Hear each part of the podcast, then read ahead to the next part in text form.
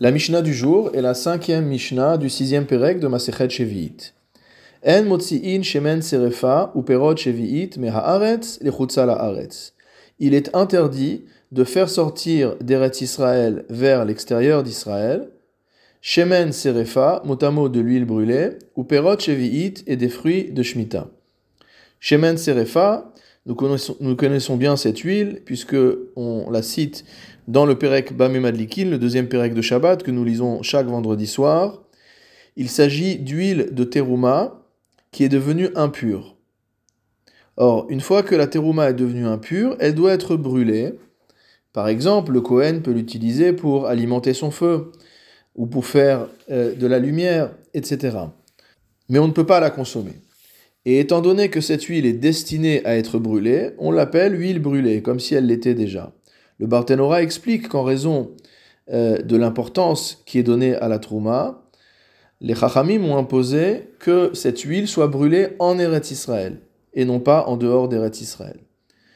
De la même manière, en ce qui concerne les fruits de la Shemitah, nous avions déjà vu qu'à partir du moment où un animal ne peut plus trouver de tels fruits dans la nature, on a l'obligation de faire le biour et que l'explication de Biour, il y avait deux chitotes, soit la destruction, soit, selon la halacha, le fait de se déposséder de ces fruits de Shemitah, puis ensuite éventuellement d'en reprendre possession. Ici, ce que vient nous dire la Mishnah, c'est que le Biour doit avoir lieu également en Eretz Israël.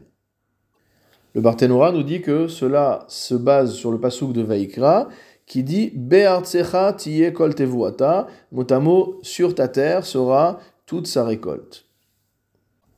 Amar Rabbi Shimon, Rabbi Shimon enseigne, Shamati beferush, j'ai entendu de manière explicite, chez in les Souria, qu'il est permis de faire sortir ces choses-là vers la Syrie, ve'en in les la Haaretz, mais non pas en dehors d'Israël.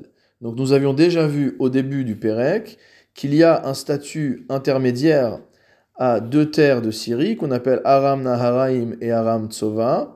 Donc ça fait partie des euh, trois pays, notamment des trois zones géographiques, les Shalosh Aratzot, la Shevi'it, les trois zones géographiques de la Shemitah.